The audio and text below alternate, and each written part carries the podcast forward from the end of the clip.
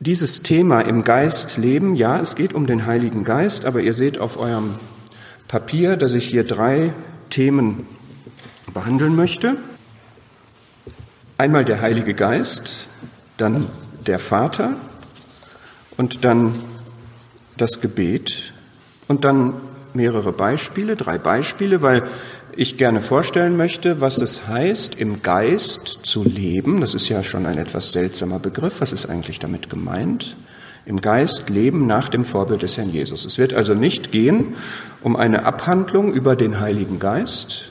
Die Bibelstellen, die ich da aufgeschrieben habe, sind auch nicht umfassend. Das ist nicht alles, was man dazu sagen könnte. Es geht darum, im Geist zu leben. Ich komme zu dem ersten Thema, der Heilige Geist. Lukas 1, Vers 35. Da lesen wir, dass der Heilige Geist, das wird der Maria angekündigt, auf sie kommen wird und Kraft des Höchsten sie überschatten wird. Und das Heilige, das geboren werden wird, wird Sohn Gottes genannt werden. In Matthäus 1, Vers 20 steht, dass der Herr Jesus vom Geist gezeugt war. Das heißt, der erste Punkt ist, der Herr Jesus wurde durch den Geist gezeugt. Das hat ihn dann zu dem Sohn Gottes gemacht und nicht einfach nur ein Sohn von Maria und Josef. Das können wir auf uns nicht übertragen. Das sind wir nicht in diesem Sinne. Wir haben alle natürliche Eltern. Aber in Johannes 3, Vers 8 steht, dass man aus dem Geist geboren werden muss. Von neuem geboren. Und meine erste herausfordernde Frage ist, bist du das? Bist du von neuem geboren? Bist du aus dem Geist geboren? Hast du dich bekehrt? Glaubst du an den Herrn Jesus? Hast du Buße getan? Hast du Vergebung der Sünden? Dumme Frage in so einem Geschwisterkreis? Nein.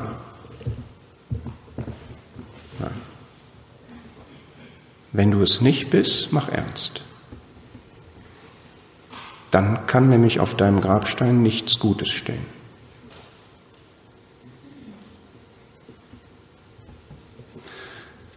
Zweiter Punkt, Lukas 3, Vers 21.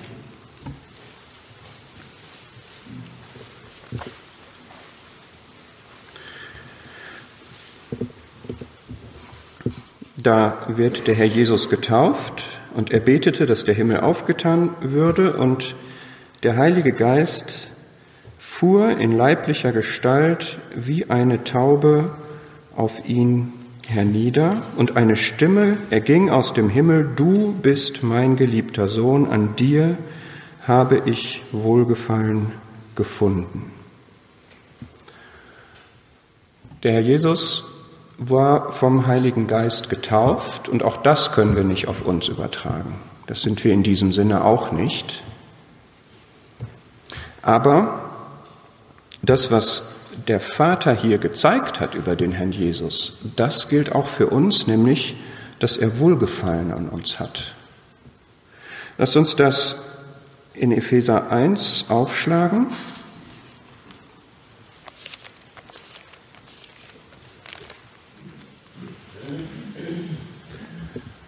In Vers 6.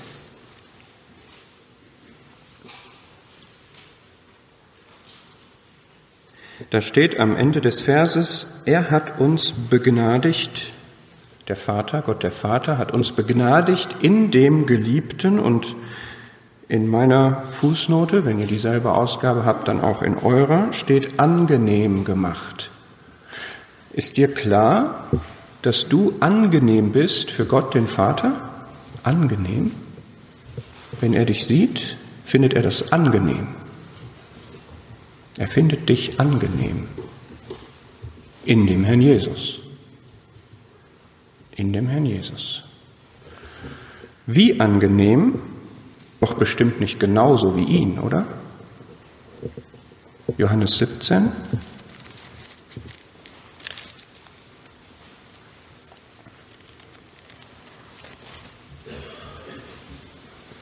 Johannes 17, Vers 23.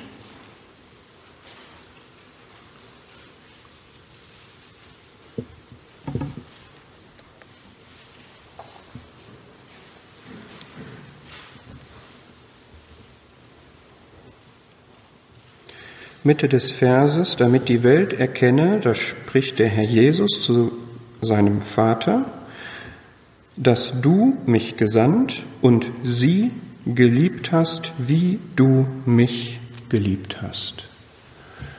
Wir sind geliebt, du bist geliebt vom Vater, wie der Vater seinen Sohn liebt. Wusstest du das? Bist du dir dessen bewusst? Als ich das das erste Mal gelesen habe, habe ich es nicht glauben können. Das kann doch nicht sein. Ich bin doch nicht so gut wie der Herr Jesus, aber darum geht es auch nicht. Ich bin geliebt von dem Vater, wie er seinen Sohn liebt. Das ist meine Frage jetzt auch an dich. Bist du dir bewusst dieser Vaterliebe? Was hast du für ein Bild von Gott? Wie ist Gott für dich? Ist Gott überhaupt wirklich dein Vater? Und bist du dir bewusst, dass er dich unfassbar liebt? Über die Maßen.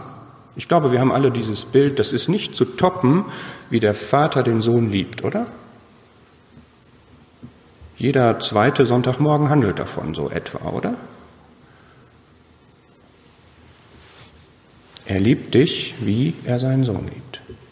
Und wir sind angenehm in dem Herrn Jesus. Lukas 4, Vers 18, wir gehen zu dem nächsten Vers. Es kommen jetzt vier Verse oder Teilverse aus Lukas 4. Das ist eigentlich das Hauptthema jetzt. Diese beiden ersten waren eher ein Vorspann. Lukas 4, Vers 18, da liest der Herr Jesus in Nazareth in der Synagoge vor aus dem Propheten Jesaja und bezieht diese Weissagung auf sich. Und er sagt, der Geist des Herrn ist auf mir, weil er mich gesalbt hat, Armen gute Botschaft zu verkündigen. Er hat mich gesandt, Gefangenen Befreiung auszurufen und Blinden das Augenlicht, Zerschlagene in Freiheit hinzusenden, auszurufen das angenehme Ja des Herrn. Hier haben wir die Salbung mit dem Geist. Der Herr Jesus ist mit dem Geist gesalbt, und die Salbung bedeutet hier, er hat eine bestimmte Aufgabe. Das sehen wir hier. Er wird gesalbt, Armen gute Botschaft zu verkündigen und er wird gesandt, Gefangenen Befreiung auszurufen. Das ist hier der Gegenstand, das, was durch diese Salbung mit dem Heiligen Geist geschieht.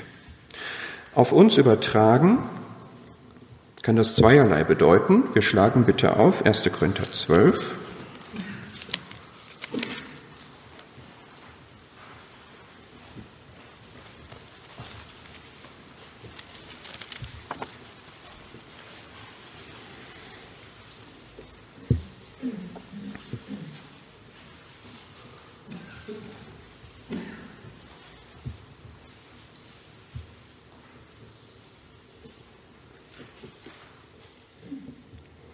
1. Korinther 12, Vers 4. Könnt ihr jetzt viel aus diesem Kapitel lesen. Hier steht, es sind Verschiedenheiten von Gnadengaben, aber derselbe Geist. Und Vers 7, einem jeden aber wird die Offenbarung des Geistes zum Nutzen gegeben. Und Vers 11, dies alles, es wurde im Zwischenraum aufgezählt, was es so alles gibt, keine abschließende Aufzählung der Gaben. Dies alles aber wirkt ein und derselbe Geist einem jeden insbesondere austeilend, wie er will. Ich möchte in Parallele setzen zu der Salbung des Herrn Jesus zum Dienst die Austeilung der Geistesgaben an uns. So wie der Geist, der Herr Jesus mit dem Geist gesalbt wurde und diesen Auftrag hatte, so wird jeder von uns mit dem Heiligen Geist ausgestattet und jeder von uns hat eine Gabe des Geistes. Einem jeden insbesondere, also jeden für sich austeilend, wie er will. Die Frage, die ich euch jetzt stelle, liegt nahe. Ne? Weißt du, dass du eine Gabe hast? Ich habe das lange Zeit nicht gewusst. Ich habe gedacht, das sind nur die Brüder im Werk des Herrn, die eine Geistesgabe haben. Und als man mir dann irgendwann erklärte, dass jeder eine Gabe hat, habe ich es nicht so recht wahrhaben wollen. Ich sag's euch. Es steht hier. Ja, ein jeder. Klein und groß, jung und alt, Männlein und Weiblein, hochintelligent, mäßig intelligent, mit offenbaren Begabungen, mit nicht so offenbaren Begabungen. Jeder hat sie. Jeder hier im Raum, der den Heiligen Geist hat, hat eine Gabe des Heiligen Geistes.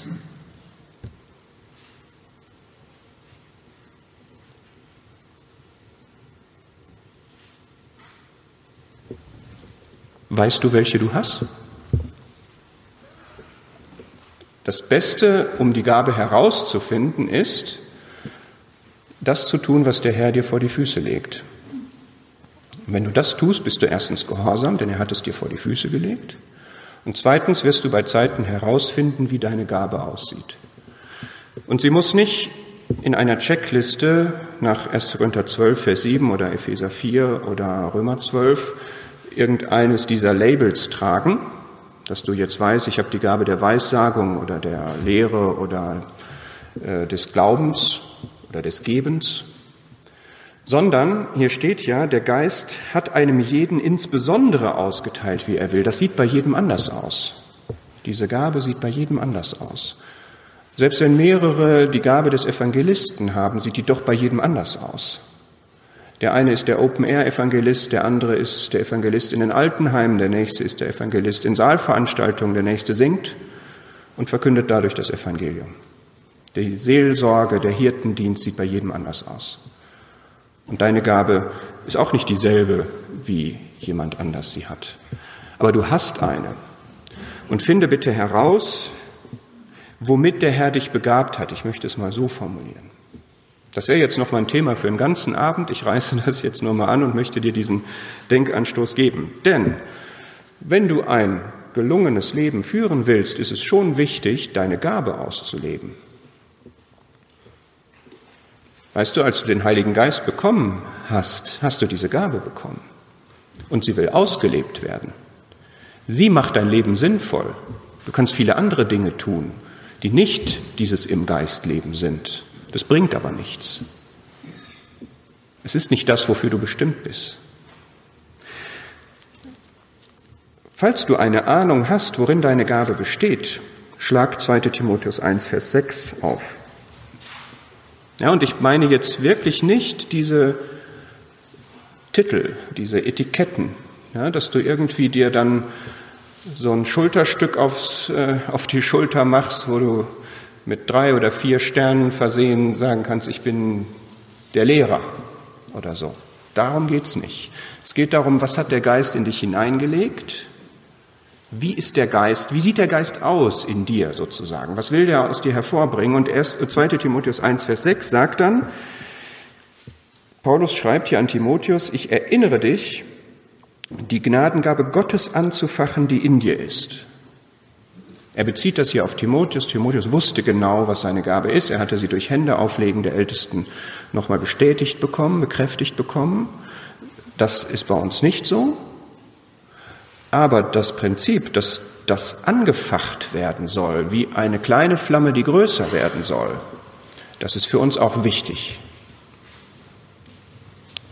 Wenn du den Eindruck hast, du kannst gut für Todkranke beten, habt ihr vielleicht Gelegenheit gehabt, das herauszufinden, ob du einer bist, der immer so das auf dem Herzen hat.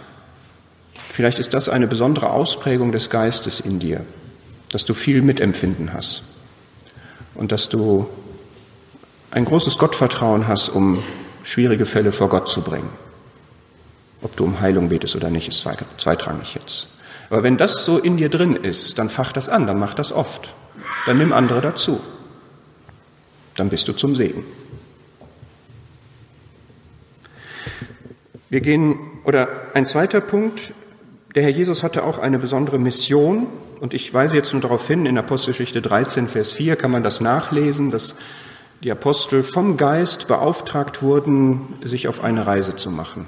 Das ist auch so etwas wie bei dem Herrn Jesus, diese Salbung mit dem Heiligen Geist. Ja, das ist deine Gabe und das ist dein Auftrag. Das kann es bei uns auch geben, dass uns der Geist deutlich macht, ich schicke dich sozusagen auf eine Mission. Und wenn das so ist, dann geh. Lukas 4 zurück, Vers 1. Da haben wir zwei Punkte, die ich separat behandeln möchte. Der Herr Jesus war hier voll Heiligen Geistes, ist der eine Punkt. Und der übernächste ist, er wurde durch den Geist in der Wüste umhergeführt. Es geht jetzt um den Punkt, er war voll Heiligen Geistes. Das können wir auch sein. Epheser 5, Vers 18 fordert uns auf, werdet mit dem Geist erfüllt. Und das sind zwei verschiedene Dinge, ob ich den Heiligen Geist habe und jeder Gläubige, es gibt da so ein bisschen Überlegungen, ob es wirklich jeder ist, aber ich meine, ja, jeder Gläubige in unserer Zeit hat ihn. Er ist in ihm. Der Heilige Geist ist in uns. Ob wir voll Heiligen Geistes sind, ob wir mit dem Geist erfüllt sind, das ist eine andere Frage. Hat in dir der Geist Spielraum, um sich auszuwirken? Oder ist dein Inneres so voll, dass er da gar keinen Platz hat? Damit sind wir bei einem zweiten Punkt, den ich in diesem Zusammenhang ansprechen möchte, nämlich der Frucht des Geistes. Galater 6. Schlagen wir eben auf.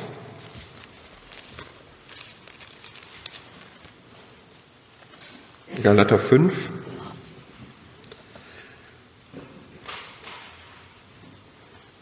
Vers 22. Die Frucht des Geistes ist Doppelpunkt Liebe, Freude, Friede, Langmut, Freundlichkeit, Gütigkeit, Treue, Sanftmut, Enthaltsamkeit. Das heißt, der Geist, der in dir ist, bringt Frucht. Das ist so. Die bringst nicht du, die bringt der Geist. Der Geist ist in dir und er bringt die Frucht hervor. Und er tut das nur dann nicht, wenn du ihn daran hinderst. Wie kannst du ihn hindern? Indem du anderes da hast, wo der Geist sich auswirken will.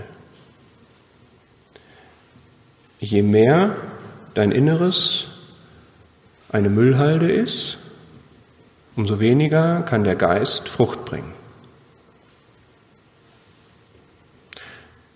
Wir könnten jetzt eine Umfrage unter euren Brüdern und Schwestern, Geschwistern, leiblichen Geschwistern machen, inwieweit sich in eurem Leben die Gabe, die, die Frucht der Gütigkeit, der Freundlichkeit oder so zeigt. Könnte auch die Leute fragen, mit denen ich zu tun habe. Ja? Ich will mich da jetzt nicht ausnehmen. Ja? Aber mir ist es jetzt wichtig, es ist das Normale, es ist das Typische, dass sich diese Frucht zeigt. Da muss man eigentlich nicht dran arbeiten, man muss daran arbeiten, dass es keine Hindernisse für diese Frucht gibt. Der Geist ist da und er hat Kraft und er wirkt das aus. Aber wenn du anders orientiert bist, wenn du nicht im Geist leben möchtest, weil du sagst, es ist viel cooler, ein bisschen aggressiv zu sein, oder Enthaltsamkeit ist out, Wer kann sich das denn schon erlauben, sanftmütig zu sein? Kommt man nicht voran. Ja, wenn das deine Entscheidung ist, dann wird sich diese Frucht nicht zeigen oder nur wenig zeigen. Nächster Punkt, Lukas 4, Vers 14.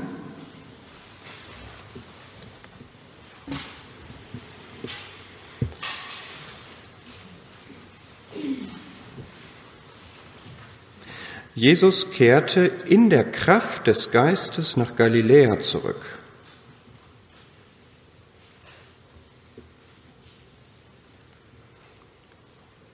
Der Geist hat Kraft. Es ist uns oft wichtig und man hört das oft, dass der Geist nicht nur eine Kraft ist, sondern eine Person. Wir dürfen aber nicht auf der anderen Seite vom Pferd fallen und die Kraft, die der Geist hat, gering schätzen. Hier ist davon zu lesen. Es gibt die Kraft des Geistes und ich möchte da zwei oder drei Punkte ansprechen. Apostelgeschichte 1 ist der erste.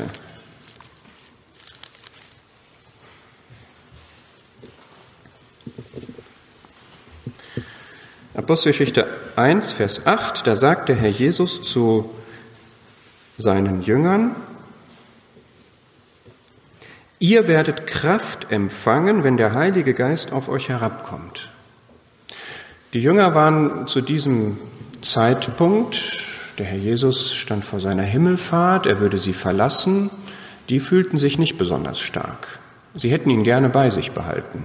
Sie waren vielleicht sogar so ein bisschen demoralisiert. Man liest das jedenfalls in Johannes 14 bis 16, 17, dass sie besorgt, beunruhigt waren. Und sie hatten sicherlich nicht den Eindruck, dass sie genug Kraft haben, um hier groß zu missionieren, nachdem ihr Führer gekreuzigt worden war und sie erlebt haben, wie die Juden hinter ihnen her waren. Und jetzt sagt der Herr Jesus, ihr werdet Kraft empfangen, wenn der Heilige Geist auf euch herabkommt und ihr werdet meine Zeugen sein. Aber wenn es euch geht wie mir, ist da oft der Mut nicht so ganz ausgeprägt. Man empfindet nicht, dass man wirklich genug Kraft hat, um jetzt sich dahin zu stellen und von dem Herrn Jesus zu zeugen. Woher nimmt man die Kraft? Vom Heiligen Geist. Wo ist er denn? In mir. Ich habe den Heiligen Geist in mir. Ich muss mir den nicht herbeiholen. Wenn dir der Gedanke hilft, dann hol ihn dir herbei, aber er ist schon da. Du hast Kraft, denn du hast den Heiligen Geist. Und der ist in dir und der geht auch nicht weg. Und wenn du meinst, du hast keine Kraft, dann musst du dich fragen, warum meinst du etwas, was nicht so ist? Das gilt übrigens nicht nur bei der Kraft zum Zeugnis, sondern das ist schon eine ziemlich gängige Formulierung. Wir leben in Tagen der Schwachheit. Jein. Ist der Heilige Geist schwächer? Nein, ist derselbe. Wie damals. Genau der gleiche. Und der ist da, der ist in der Versammlung und der ist in jedem Gläubigen. Wenn wir Schwachheit empfinden, ist mit uns etwas nicht in Ordnung. Dann unterschätzen wir die Kraft des Heiligen Geistes. Natürlich gibt es das Thema der Schwachheit, der Schwäche auch. Ich möchte das jetzt nicht wegwischen. Aber wir benutzen das oft im Zusammenhang mit Sachverhalten, wo ich glaube, dass es in Wirklichkeit an Mut fehlt und an Glaubensvertrauen fehlt. Dass man zu menschlich denkt und denkt, diese Situation, der werden wir nicht Herr. Müssen wir auch nicht. Der Herr ist der Herr dieser Situation. Und der Geist ist die Kraft, gibt Kraft. Das ist die Kraft, um nach außen zu wirken, hier im Zeugnis oder wie auch immer, also im Zeugnis für den Herrn. Ein zweiter Punkt, der mir wichtig ist, Epheser 3.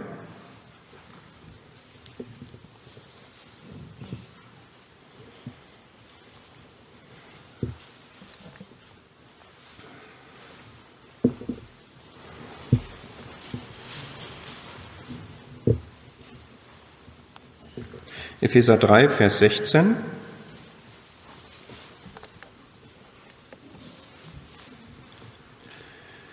Da betet Paulus für die Geschwister in Ephesus und er betet, damit der Vater euch gebe, nach dem Reichtum seiner Herrlichkeit mit Kraft gestärkt zu werden durch seinen Geist an dem inneren Menschen. Seht ihr da nochmal den Zusammenhang zwischen dem Geist und der Kraft. Diesmal Kraft am inneren Menschen.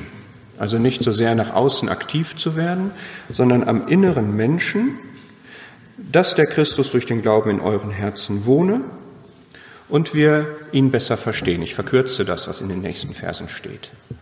Da brauche ich auch geistliche Kraft für, um Gott gut zu erkennen.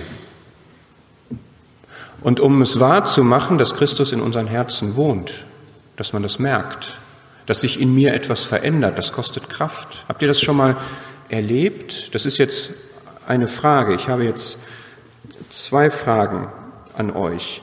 Erstens, nutzt du die Kraft des Heiligen Geistes, um für den Herrn aktiv zu sein? Guckst du nur, was du kannst, oder stützt du dich bewusst auf diese Kraft des Heiligen Geistes, die in dir ist? Und das Zweite ist, kennst du etwas von einer Kraft, die dein Inneres verändert?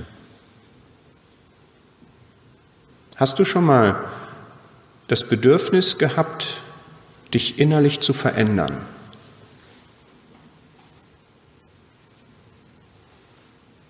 Hast du schon mal irgendwie reflektiert, wie bin ich und ist es gut so, dass ich so bin? Vielleicht nach einem Jähzornausbruch oder nach einer Lügerei oder als du feige warst oder als du zum wiederholten Mal deine Lieblingssünde gemacht hast? Hast du schon mal das Bedürfnis gehabt, dass du dich veränderst? Das kostet Kraft, diese Veränderung. Und wir kriegen sie durch den Heiligen Geist. Und der Heilige Geist ist in uns. Das kann also funktionieren.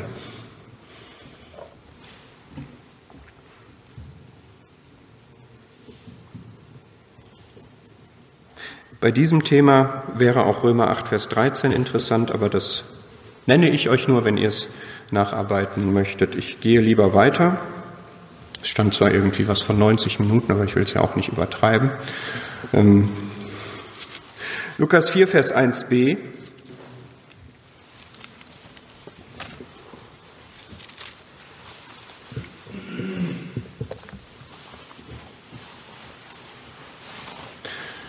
Sollte ich um neun fertig sein oder?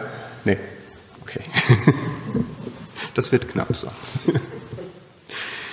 Lukas 4, Vers 1b, wir haben das gerade schon gelesen, der Herr Jesus wurde durch den Geist in der Wüste 40 Tage umhergeführt. Das ist dieses gängige Thema, die Leitung des Geistes. Wenn ich jetzt jemanden von euch aufrufen würde, könnte der bestimmt ein Referat darüber halten, oder? Das habt ihr bestimmt schon in der Jugendstunde gemacht. Leitung des Geistes. Das ist ein schwieriges Thema. Aber wir lesen hier, der Herr Jesus wurde durch den Geist umhergeführt. Ist euch das bewusst, dass der Herr Jesus auch die Leitung des Geistes erlebt hat? Der war nicht autark. Also er war nicht in dem Sinne sein eigener Herr, dass er jetzt so wie er will einfach entschieden hat, was er macht, sondern er wurde vom Geist geführt, geleitet. Zwei Stellen dazu. Römer 8, Vers 14.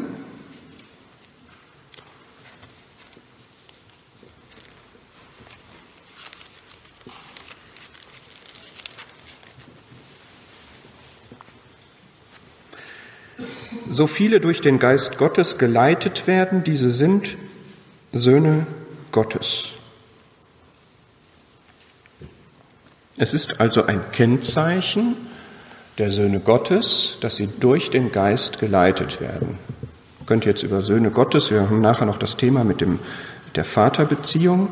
Söhne Gottes sind im Prinzip welche, die Gott gut verstehen, die Gott gut kennen, die eine gute Beziehung zu Gott haben, sich bewusst sind, was sind die Werte von Gott, was ist ihm wichtig, was sind seine Ziele, worauf kommt es ihm an. Wenn du so einer bist, dann ist dein Kennzeichen, dass du durch den Geist geleitet wirst. Das ist dann eigentlich eine Selbstverständlichkeit und nicht so etwas, wo man dann lange in sich gehen muss und hm, wie erlebe ich jetzt die Leitung des Geistes? Gibt es diesen Brief vom Himmel oder gibt es den nicht? Und wie sieht er aus? Und was kann ich sonst noch alles so machen, um geleitet zu werden? Ja, ich möchte euch einfach ans Herz legen, wenn ihr eine aktive, bewusste Beziehung mit Gott, dem Vater, pflegt, dann ist die Leitung des Geistes nicht so schwierig. Dann ist es eigentlich selbstverständlich oder nicht nur eigentlich, es ist selbstverständlich. Ja. Es kann trotzdem knifflige Situationen geben, aber im Prinzip lebst du dann ein Leben aus einem Guss. aus dem Guss des Heiligen Geistes sozusagen. Ja. Und das ist dann ein Leben, was sich lohnt, ein gelungenes Leben. Noch eine zweite Stelle aus dem Galaterbrief,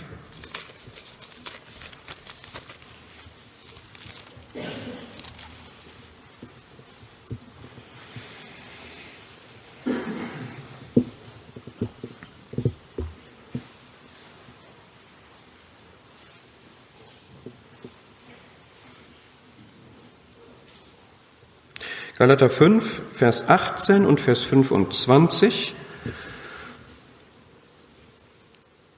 Wenn ihr durch den Geist geleitet werdet, so seid ihr nicht unter Gesetz.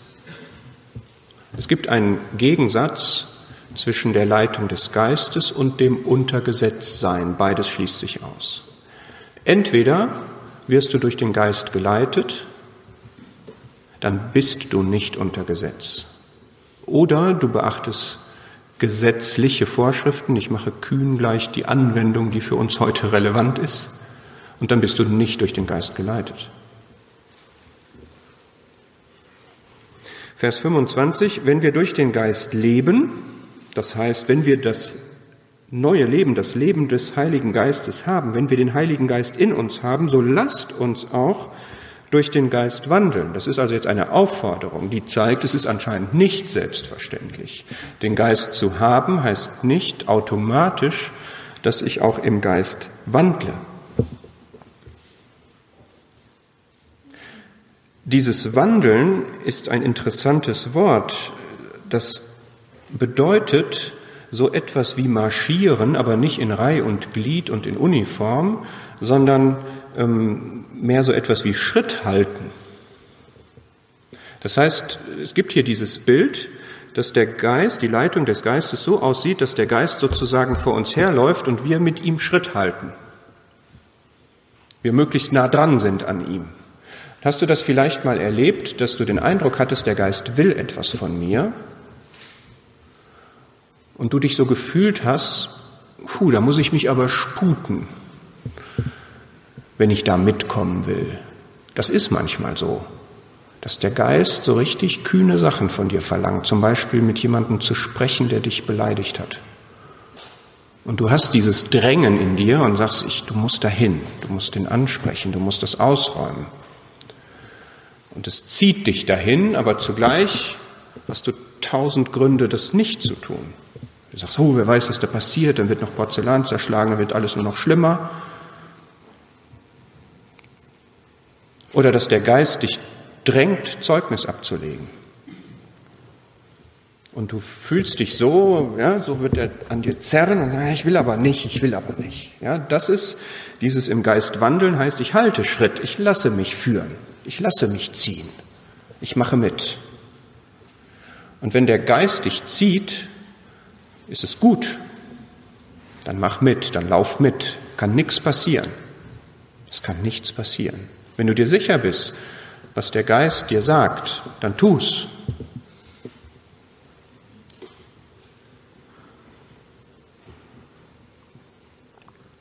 Meine Frage an euch zu diesem Punkt ist also, verwirklichst du das, was der Geist dir zeigt? Klammer auf, es ist nicht immer einfach zu sehen, ob der Geist das ist, der das zeigt. Ne, das habe ich jetzt ein bisschen ausgeklammert. Aber Deswegen habe ich gesagt, wenn. Und oft ist es nicht so schwer. Der hat oft so gute Ideen, dass sich das uns auch erschließt. Und wenn wir wissen, das ist der Geist, der etwas von mir möchte, verwirklichst du das, tust du das dann. Wenn ja, dann lebst du im Geist und dann ist es gut. Das war der erste Strang. Ach so, ein Punkt noch zu diesem ähm, Lukas 4, dass der Herr Jesus umhergeführt wurde. In Markus 1, Vers 12, müsst ihr nicht nachschlagen, steht dazu das Verb treiben. Er trieb ihn. Und es ist, glaube ich, ein großes Missverständnis beim Thema Leitung des Geistes, dass man diese Leitung des Geistes nur als Verkehrsschild sieht. So nach dem Motto, fahr hier lang. Kannst auch woanders herfahren, kein Problem, kommst du auch an. Ja, mir gefällt dieser Gedanke, der in dem Treiben steht, dass er uns wirklich treibt.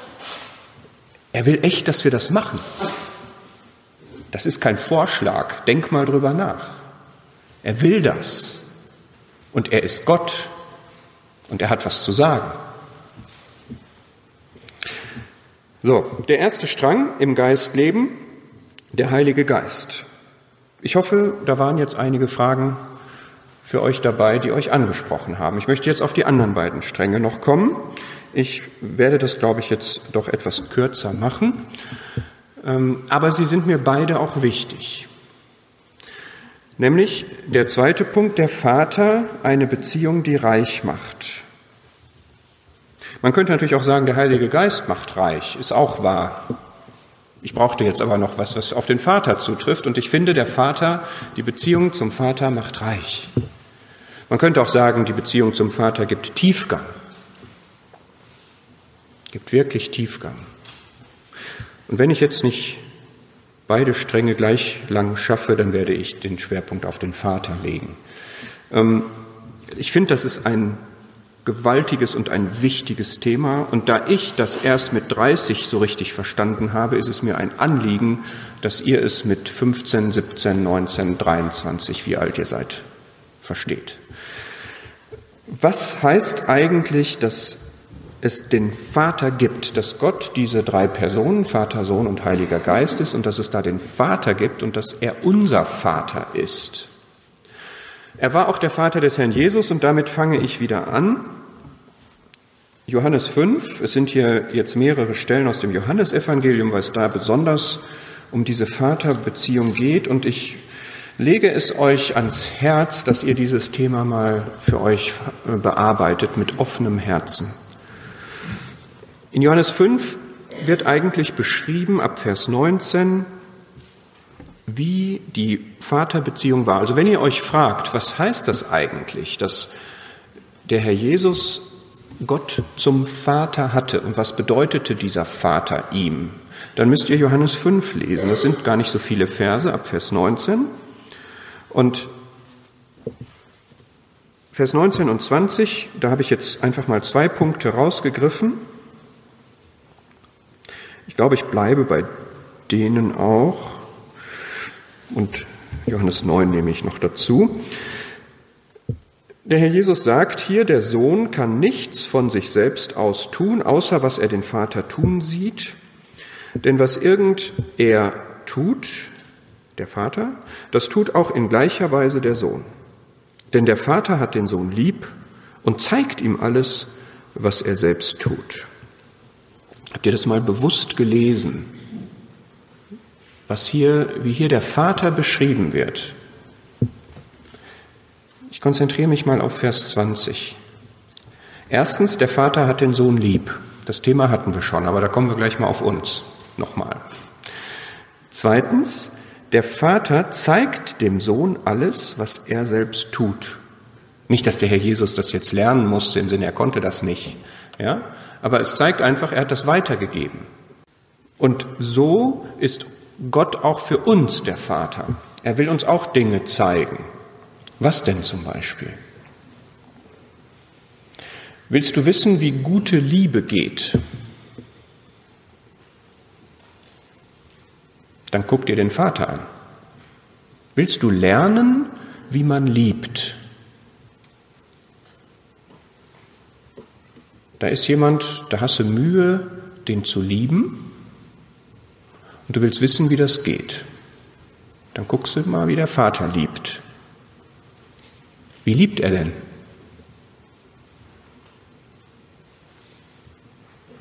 Er hat uns geliebt, er hat die Welt geliebt und seinen Sohn gegeben. Okay, wir lernen, lieben hat mit geben zu tun. Mhm. Kannst du dem, den du lieben möchtest, was geben? Was denn?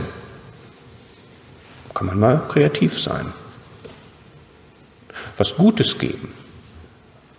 Was Wertvolles geben. Was geben, was dem nützt. So funktioniert das, die Vaterbeziehung. Du kannst also dich hinknien und beten, Vater, zeig mir, wie ich XY lieben kann. Glaubst du nicht, das wird erhört? Bestimmt. Ist überhaupt eine gute Idee, zum Vater zu beten. Ich weiß nicht, ob ihr das macht. Ist nur was für reifere Christen, ne? Ab welchem Alter darf man das? Wisst ihr, dass es da eine Stelle drüber gibt? Weiß sie einer? Welche Altersklasse von Gläubigen reif ist für eine Vaterbeziehung, also für eine Beziehung zum Vater?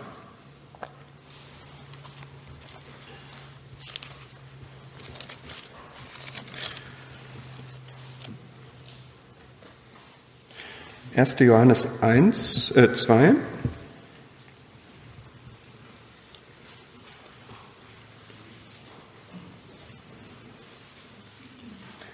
1. Johannes 2, Vers 14. Es gibt die Väter, es gibt die Jünglinge und es gibt die Kindlein. Ich schreibe euch Kindlein, weil ihr den Vater erkannt habt. Das war mir peinlich, als ich 30 war und verstanden habe, was es bedeutet, Gott zum Vater zu haben und dann irgendwann nochmal auf diesen Vers, über diesen Vers gestolpert bin, den ich schon lange kannte ich habe, hey, Moment, du hast jetzt gerade das Stadium des Kindleins erreicht. Wow, mit 30.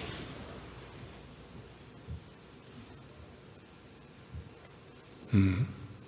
Ist arm eigentlich, ne? dass man, also ich weiß, dass es nicht nur mir so geht, deswegen spreche ich dieses Thema jetzt so an, ja? dass ihr euch bitte bewusst seid, ihr habt wirklich einen Vater, einen Vater, der euch liebt. Und da bin ich jetzt bei dem anderen Punkt, Johannes 16.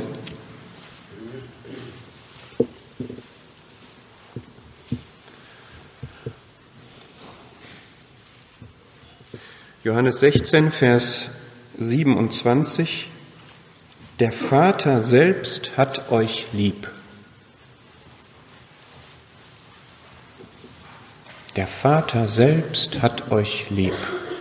Das sagt der Herr Jesus in dem Zusammenhang, dass man sich nicht an ihn wenden muss, dass er den Vater bittet, sondern wir haben selbst persönlich direkt den Zugang zum Vater. Und ich finde, das Leben, das Glaubensleben kriegt eine gewaltige andere Qualität, wenn wir uns nicht nur auf den Herrn Jesus beziehen, sondern auch Gott den Vater in den Blick nehmen, und zwar gerade in seiner Vaterbeziehung. Das heißt, ein, ein Vater, der groß und stark ist, das ist ja der allmächtige Gott, dieser Vater, bei dem man sicher ist. Ihr habt alle ein Vaterbild und was an eurem leiblichen Vater suboptimal ist, das blendet ihr jetzt einfach aus und übersteigert all die guten Eigenschaften ins Unermessliche. Das hat mal einer gesagt. Gott hat eine Eins plus in Vater sein. Er kann nicht, besser kann man nicht Vater sein, als er es ist. Er ist einfach ein richtig, richtig guter Vater, so wie man ihn sich nur wünschen kann. Also, er ist der Allmächtige, er kann alles. Man muss nicht den großen Bruder holen, man hat Gott den Vater.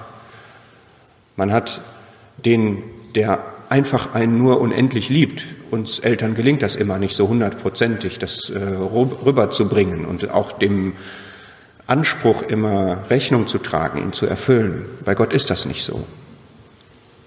Gott liebt immer. Und zwar gewaltig, unermesslich. Und er ist weise. Er will tatsächlich immer das Beste. Wir Väter wollen vielleicht manchmal Dinge, die gar nicht unbedingt das Beste sind für die Kinder. Vielleicht wollen wir, dass sie so werden wie wir. Dabei sind wir überhaupt nicht perfekt. Oder wir wollen uns in denen verwirklichen. Oder wir haben bestimmte Vorstellungen. Der Vater, Gott, hat auch seine Vorstellungen, wie wir leben sollen. Die sind aber gut. Immer. Sind immer gut. Und das ist der Vater. Und man kann wirklich zu dem Vater auch Zuflucht nehmen, wenn du Not hast. Ja. Ich überspringe so ein bisschen die nächsten Stellen. Johannes 10, Vers 17 ist ja eine Stelle, die euch bekannt ist. Eine spezifische Liebe, die der Vater zu dem Sohn hat. Darum liebt mich der Vater, weil ich mein Leben lasse. Eine sehr interessante Formulierung, die nehmen wir doch noch mal mit, Johannes 14, Vers 10 und 9, Vers 4.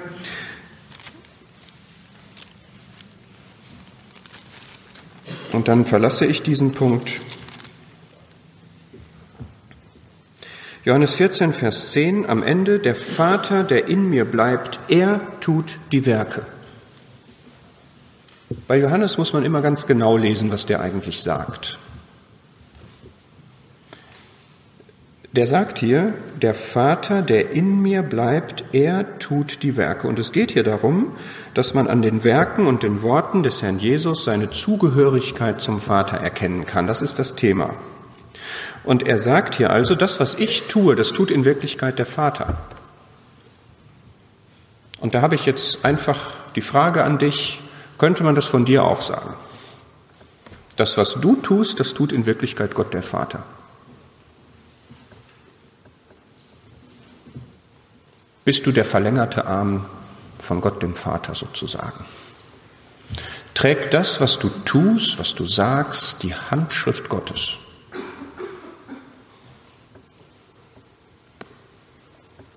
Das wird umso mehr der Fall sein, je mehr du mit Gott bewusst in Einklang bist und dass deine Gedanken, deine Werte, deine Überzeugungen, deine Ziele mit ihm übereinstimmen. Das ist keine Zauberei, das geht.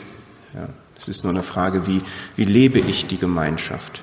Und Johannes 9, Vers 4 nochmal, um nochmal eine andere Seite zu bringen, auch nur ganz kurz. Da sagt der Herr Jesus, ich muss die Werke dessen wirken, der mich gesandt hat.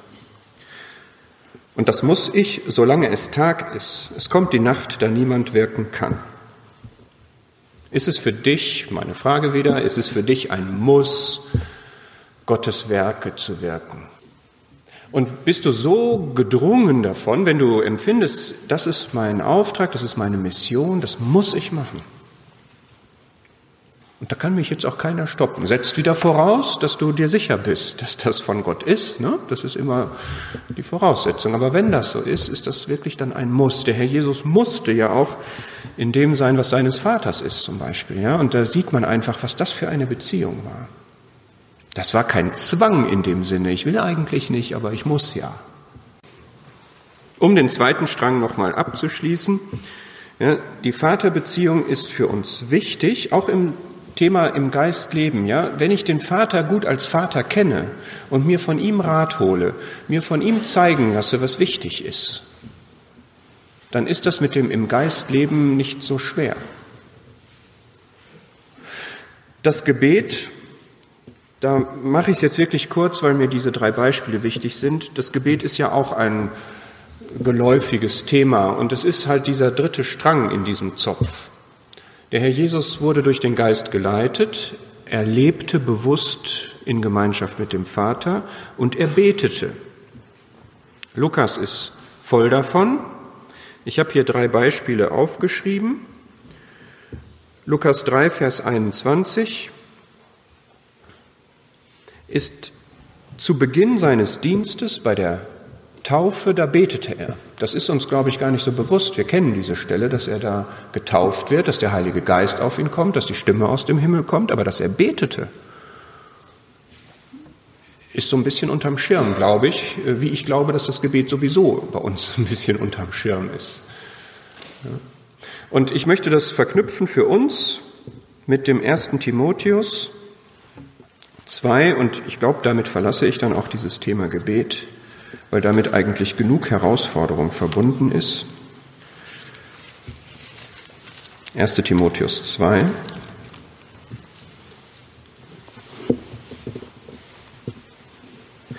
Erste Timotheus 2, Vers 1. Ich ermahne nun vor allen Dingen, dass Flehen, Gebete, Fürbitten, Danksagungen getan werden für alle Menschen. Und es geht mir hier um dieses vor allen Dingen. Lück Alt war ja auch mal hier habe ich in der Liste gesehen der Leute, die hier schon mal eingeladen waren. Weiß jemand, was er für einen WhatsApp-Status hat oder was er unter die E-Mails immer schreibt? Ja? Was? Vor allem Gebet. Genau. Vor allen Dingen Gebet. Das ist ein Zitat hier, das ist also biblisch. Ist mal eine Alternative zu einem WhatsApp-Status. Weiß nicht, was ihr so habt. Vor allen Dingen Gebet. Also Priorität 1 hat das Gebet, sagt Gottes Wort. Das kann man jetzt ganz praktisch verstehen und sagen, bevor ich etwas mache, bete ich. Ist, glaube ich, nicht so gemeint, ist aber trotzdem gut. Aber gemeint ist, es ist das Wichtigste. Und da wurden Bücher drüber geschrieben, ich verweise jetzt auf die Bücher. Ja, aber ich glaube einfach, wenn man das mal auf sich wirken lässt, ist für dich das Gebet Priorität Nummer eins. Für mich nicht. Tut mir leid, dass ich das sagen muss.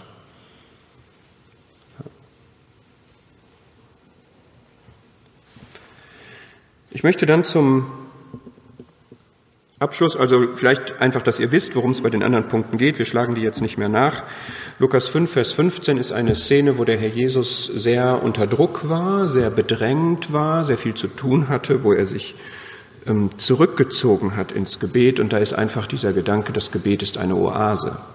Ja, das Gebet ist eine Möglichkeit, sich zu erholen. Und das hat der Herr Jesus uns auch, Markus 6, Vers 31, ist mir mal sehr wichtig gewesen. Ich hatte mal einen Burnout und musste zur Ruhe kommen. Und ich habe Markus 6, Vers 31, dieses Kommt her an einen öden Ort für euch allein und ruht ein wenig aus. Das Gebet hat diese Wirkung. Philippa 4, wir legen unsere Anliegen vor Gott vor und wir bekommen den Frieden, der allen Verstand übersteigt. Und Lukas 9 und 11, die beiden Stellen, zeigen ohne einen besonderen Kontext, dass der Herr Jesus zwischendrin, zwischendurch einfach so gebetet hat und auch mit den Jüngern dabei. Das soll einfach der Impuls sein, betet ihr auch schon mal gemeinsam, so als Jüngere, wenn es Anlass dazu gibt oder auch ohne Anlass, weil ihr bestimmte Anliegen habt, Lernt ihr voneinander, wie man betet? Betet ihr Schwestern auch gemeinsam, laut auch? Gibt es das? Es wäre gut. Apostelgeschichte 2, Vers 42 sagt, dass sie die ersten Christen in den Gebeten verharrten, könnte man das von uns auch sagen. Bist du in der Gebetsstunde da? Ja, die Gebete sind manchmal mühsam. Man kann aber was draus machen. Zum Beispiel ihr Jungs, indem man selber betet. Es wird allen gut tun. Drei Beispiele dafür, wie der Herr Jesus im Geist gelebt hat. Wir kommen jetzt auf die Zielgerade. Und das äh, sind drei von einigen Beispielen. Wenn euch das Thema interessiert, ähm, Lest mal die Evangelien und guckt mal, welche Dinge man sieht, wie der Herr Entscheidungen getroffen hat und wie er gelebt hat. Das erste ist aus Markus 1, Vers 35.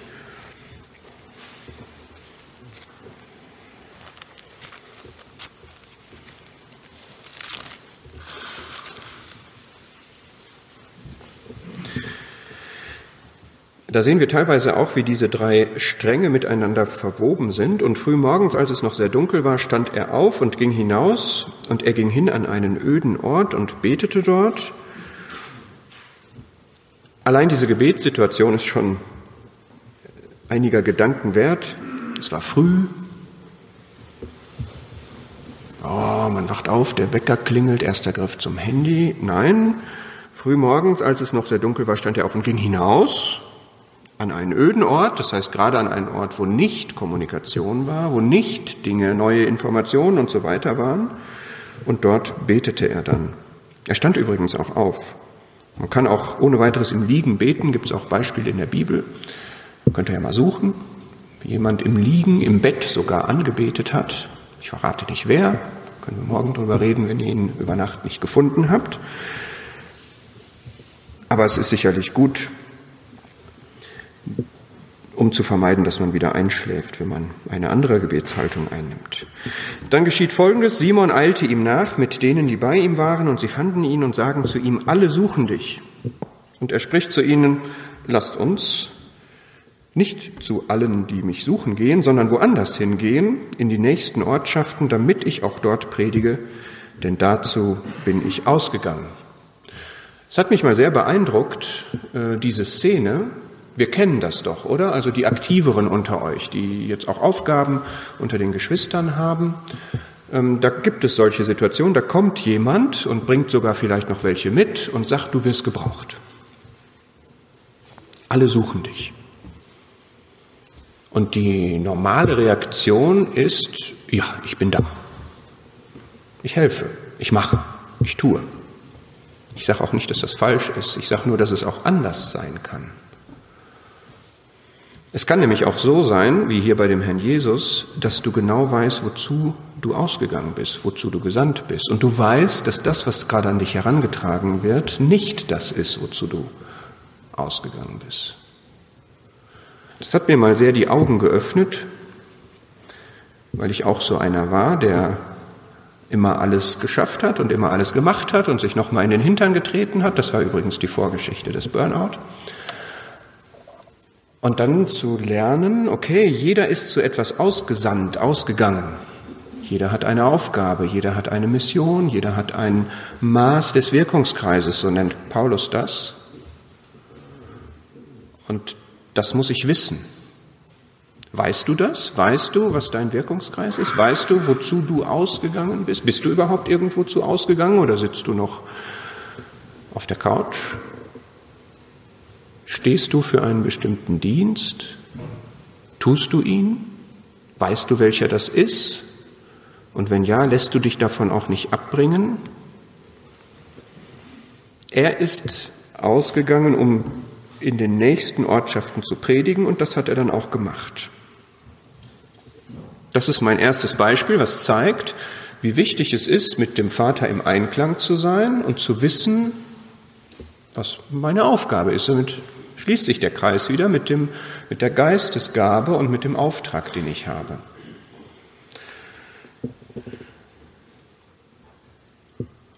Markus 5,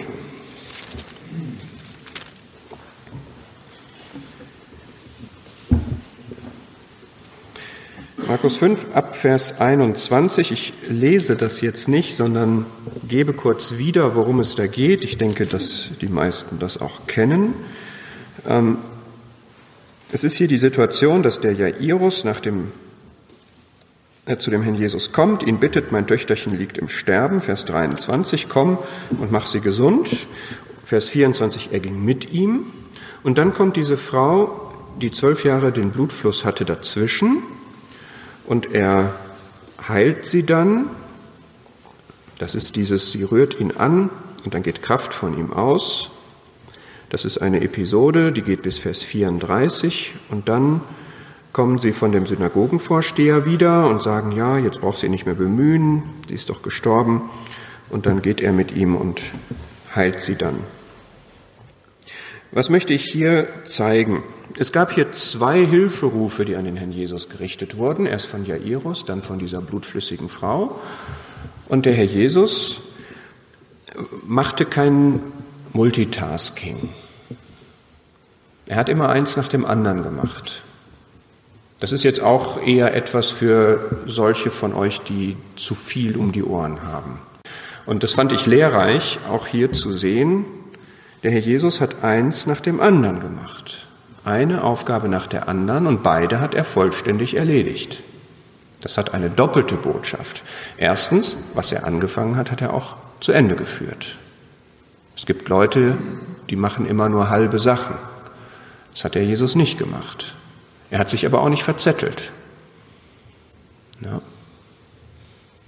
Wir haben vorhin gesehen, er hat auch Dinge abgelehnt, die er nicht übernommen hat. Aber was er übernommen hat, das hat er dann gemacht, eins nach dem anderen. Es gibt einen schönen Satz von Jim Elliot, der heißt, Wherever you are, be all there. Wo auch immer du bist, sei ganz da. Ich glaube, das ist wichtig, ja? gerade wenn man vielleicht äh, so eine Versammlung hat, wo es nur so ein paar Aktivposten gibt, dann neigt die Arbeit dazu, dahin zu gehen, wo sie erledigt wird. Das hat mir mal bei der Arbeit einer gesagt. Ja? Die Arbeit geht dahin, wo sie erledigt wird. Wenn du keine Arbeit haben willst, erledige sie nicht. Das ist jetzt nicht die Botschaft, die ich vermitteln möchte. Das erwartet der Herr schon, dass wir unsere Arbeit tun. Aber wenn wir immer alles tun, müssen wir uns nicht wundern, wenn immer mehr zu uns kommt. Vielleicht braucht mal jemand ein bisschen Entfaltungsmöglichkeiten und muss mal etwas delegiert bekommen. Aber wo wir sind, da sollen wir ganz sein. Und das ist eine große Gefahr, dass wenn man zu viel macht, dass man dann eben nicht ganz da ist. Gerade jetzt auch zum Beispiel im seelsorgerlichen Bereich, ja, dass man nur mal so ein Feuerwehrgespräch führt und nicht dranbleiben kann, wo eigentlich noch Bedarf wäre. Abschließend Johannes 11.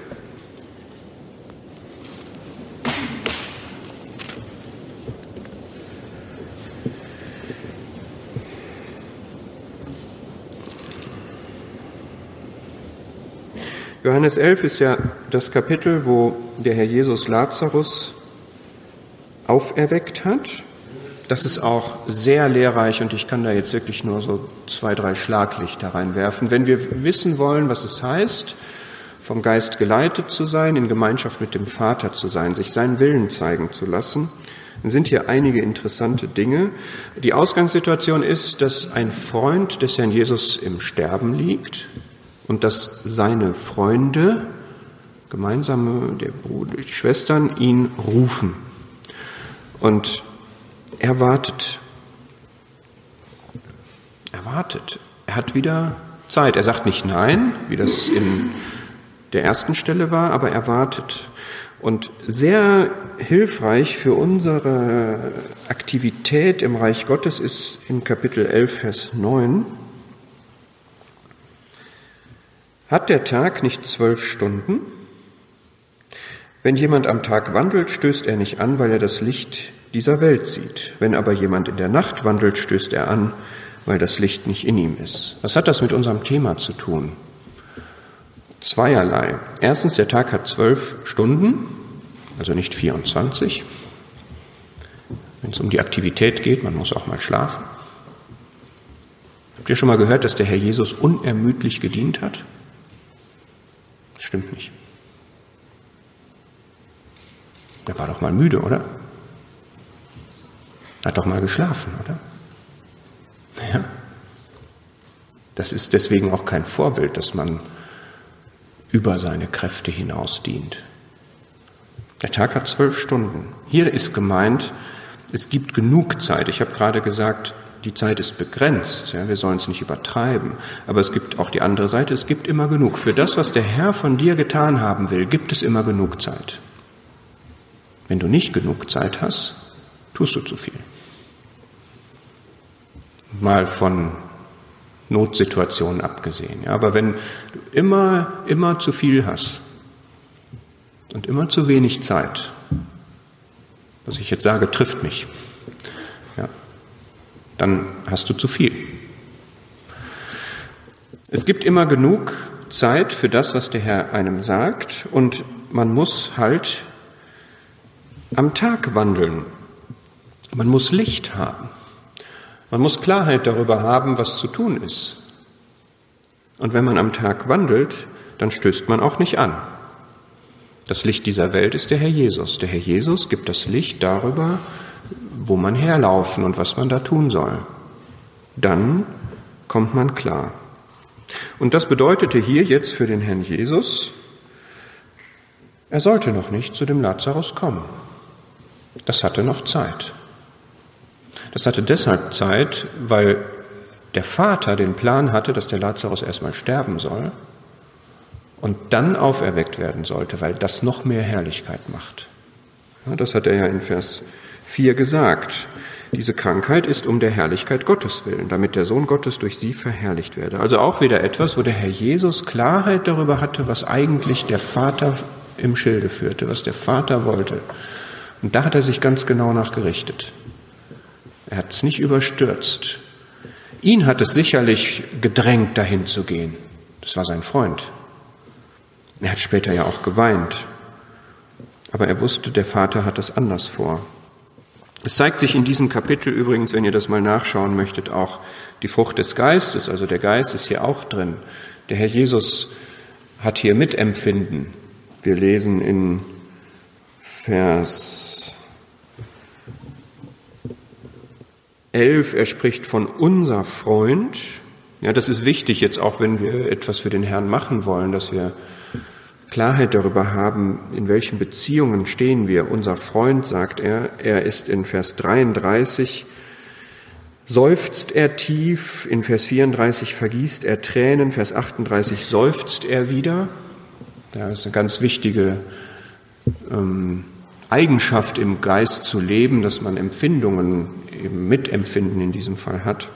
Übrigens hat der Herr Jesus auch nicht nur deshalb geweint, weil hier die der Tod als Folge der Sünde zugeschlagen ist. Man hört das manchmal, dass es darauf beschränkt wird, aber das ist natürlich nicht so. Dann hätte er immer geweint, wenn jemand stirbt.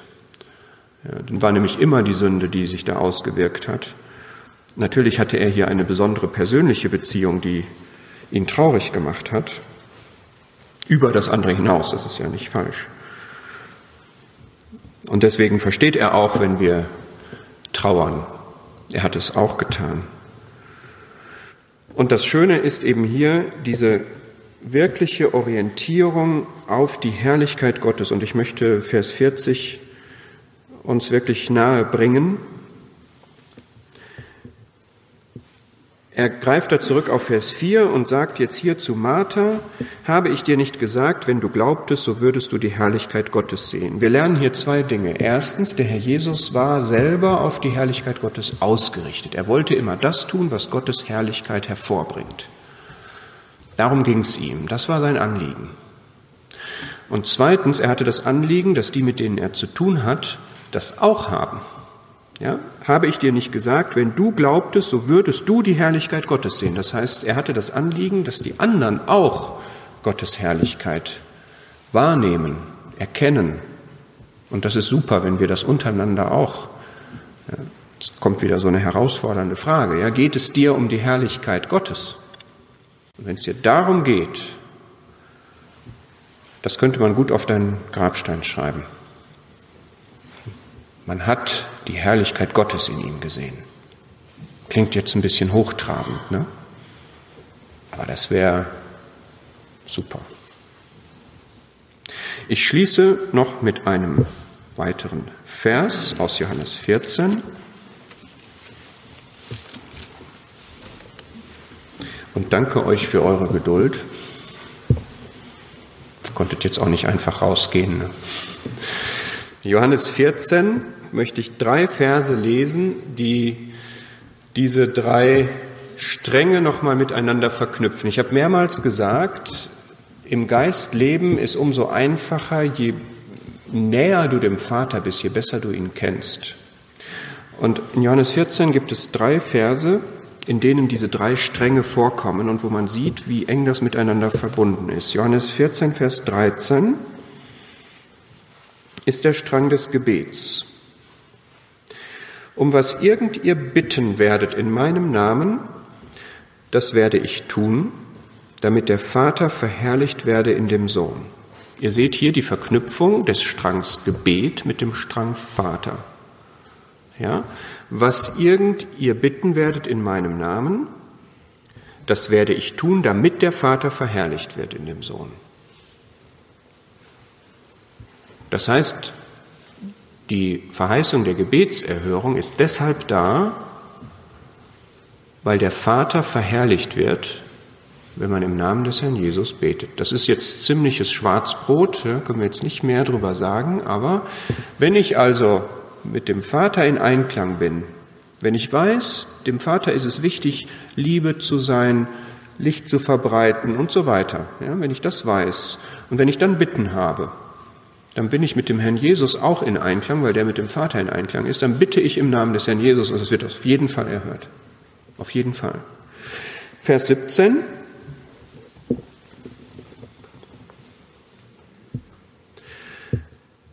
Da geht es um den Strang des Geistes. Wir haben den Sachwalter oder Vers 16 schon, den Sachwalter, den Heiligen Geist, der bei uns ist in Ewigkeit, den Geist der Wahrheit.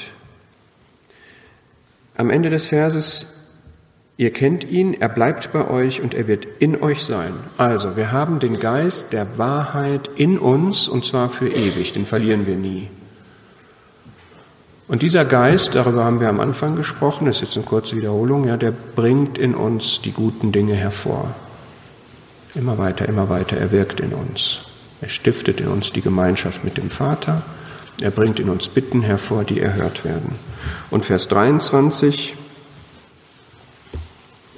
das ist jetzt das nährstoffreichste Schwarzbrot aus diesen Versen. Wenn jemand mich liebt, sagt der Herr Jesus, wird er mein Wort halten und mein Vater wird ihn lieben und wir werden zu ihm kommen und Wohnung bei ihm machen. Jemand liebt den Herrn Jesus, erhält sein Wort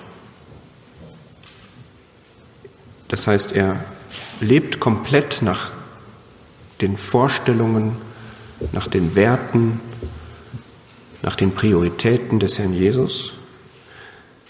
Das macht ihn besonders liebenswert für den Vater. Und wir, sagt der Herr Jesus, der Vater und ich, wir werden zu ihm kommen und Wohnung bei ihm machen. Und das ist eigentlich das Allerschönste.